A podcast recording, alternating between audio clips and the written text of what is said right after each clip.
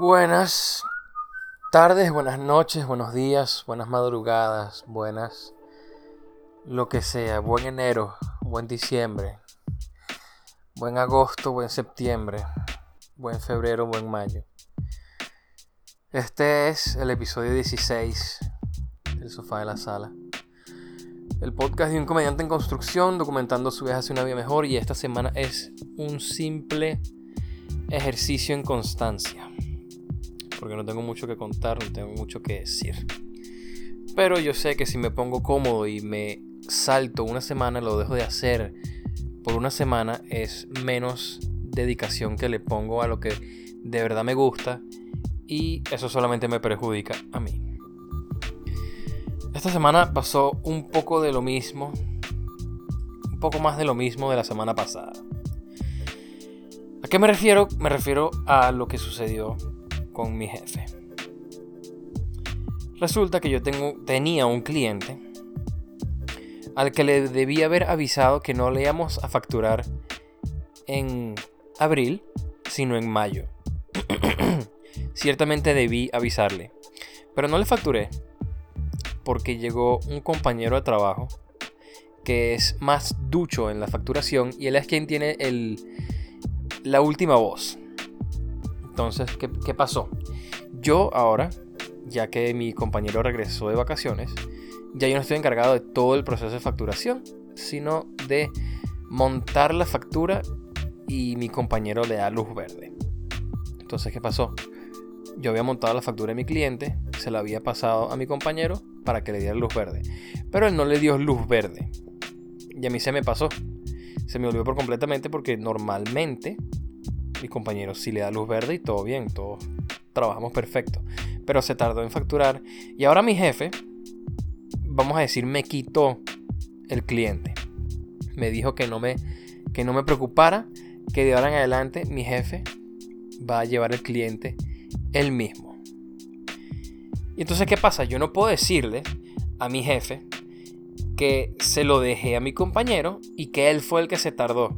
Porque entonces sería que estoy evadiendo la culpa, que cuando voy a aprender a asumir mis responsabilidades y mis culpas y todo lo que hice mal, y va a ser un drama ladilla, va a ser una discusión innecesaria. Entonces, bueno, asumí mi peo. Sí, que como, de nuevo, tiene razón, yo le debía haber avisado a mi cliente.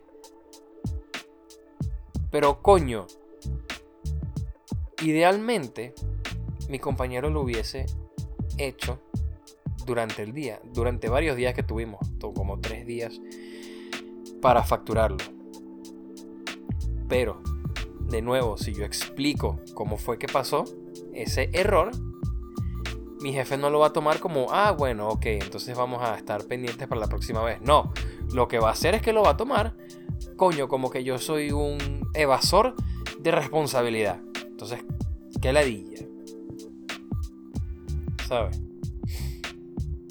Eso de estar teniendo que pedir disculpas por las cagadas de otras personas. Y ni siquiera que fue una cagada, una cuestión menor. Pero la forma en la que reaccionó el jefe es como un poco exagerada. O sea, se te olvidó decirle al cliente que le íbamos a facturar el mes siguiente, es decir, dentro de cuatro días. Y no este mes. Ok, te quito el cliente, hazme el favor. Y aparte, mi jefe me está pidiendo, me pidió que le mandara un correo al final de la tarde con estatus diarios de todos los clientes. Estatus de cómo van las negociaciones eh, y el nivel en el que se está desarrollando el... Coño, ¿cómo decirlo? El, al nivel en el que estamos en cuanto al negocio, sí, o sea, la transacción económica, la demanda y la oferta, cosas así. Pero ¿qué pasa? Si yo le digo lo que ella me responde cuando yo le pido información, me va a salir con otra cachetada verbal. O sea, si yo le digo, mira, igual que me dices tú, yo te respondo a ti, lee los correos. Si yo le digo, lee los correos, me va a decir que soy un falta de respeto, que, que cuál es la necesidad de que yo debería es lo que me imagino, puedo estar totalmente equivocado, puede que en esa situación mi jefe me hubiese dicho algo totalmente contrario, pero la actitud que había tenido en esos días, durante alrededor de esos días en los que sucedió esto, yo le hubiese dicho que leyera los correos y eso era un sermón. Entonces, hay otro aspecto. Si yo le digo que necesito más información para darle a, e, e, al equipo los los estatus, ¿verdad? Si yo digo, mira, jefecito, si quiere los estatus, voy a necesitar más información. O sea, de lo que de lo que ustedes normalmente pueden no decirme, sino que nos enteramos cuando estamos almorzando. Necesito un rank para hacer el reporte. Me va a decir entonces que yo soy un agüevoneado que yo no presto atención, que yo no leo los correos, que yo no leo los mensajes. Entonces, verga. Qué fastidio.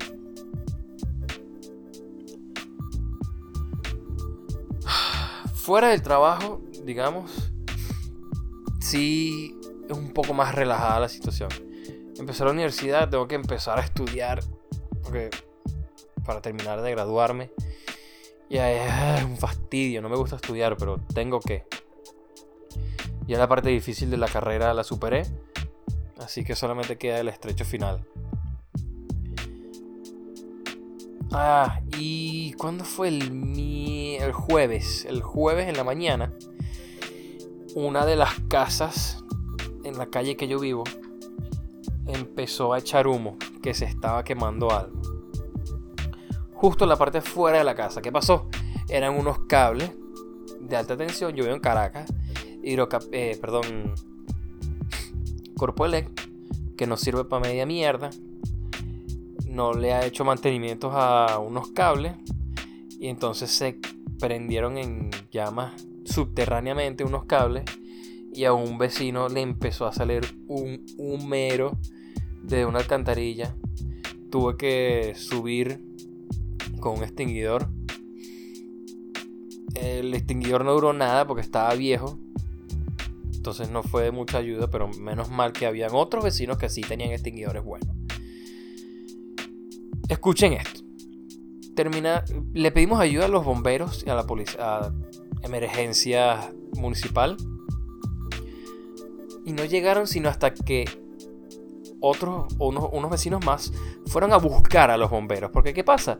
Mira esta belleza. Los bomberos, los bomberos no tienen camión. Échale bolas, marico. Los bomberos no tienen camión, o sea que si un edificio, o una casa, o un parque, o lo que sea, un negocio, se prende en llamas, ese, lo que sea que se esté quemando, se perdió, hermano. Porque los bomberos no tienen camión. Y eso no es lo peor. No solamente no tienen camión, sino que cuando llegan, cuando los bomberos llegaron en la camioneta del vecino que los fue a buscar, nos preguntaron a nosotros si teníamos extinguidores. Hazme el favor tú, marico. ¿Cómo coño los bomberos no tienen los extinguidores?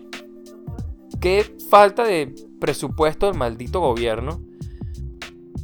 Que unos bomberos no pueden hacer lo que necesitan. O sea, tienes que ir a buscarlos tú. Se te está quemando tu casa, tu negocio. Y tienes que ir tú a buscarlos porque ellos no tienen camión. Coño, maldito gobierno de mierda. Por lo menos, por lo menos cuando llegaron tenían unas herramientas ahí y hicieron lo que pudieron. Y nos ayudaron, pues, en verdad. La, falta de... Bueno, no, no lo llame falta de dinero, falta de uso correcto del dinero, porque estos malditos lo que hacen es robar. Entonces, verga. Tragué un que jode en la mañana, ayudando a destapar la alcantarilla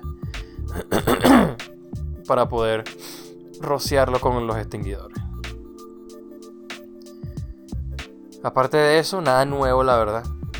He estado, montado, he montando videos de Portal y la verdad que me gusta. No es nada especial, los videos de Portal no sé por qué mi computadora no los puede editar. Así que no es mayor cosa, es simplemente los videos que juego, los niveles. Y ya, pero me gusta. Me entretiene. Entonces bueno. Un episodio corto, un episodio simplemente para mantener la costumbre, la, la rutina y más nada. A partir de la semana que viene voy a tener one-liners para practicar aquí en el podcast.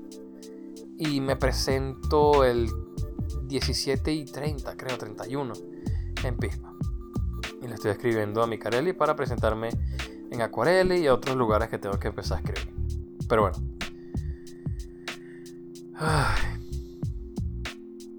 Eso es todo, en verdad. Eso es todo. Si llegaron aquí completicos sin saltarse nada, gracias un millón de veces por haberme escuchado, haberme aguantado. Los quiero mucho. Cuídense mucho. Nos vemos la semana que viene.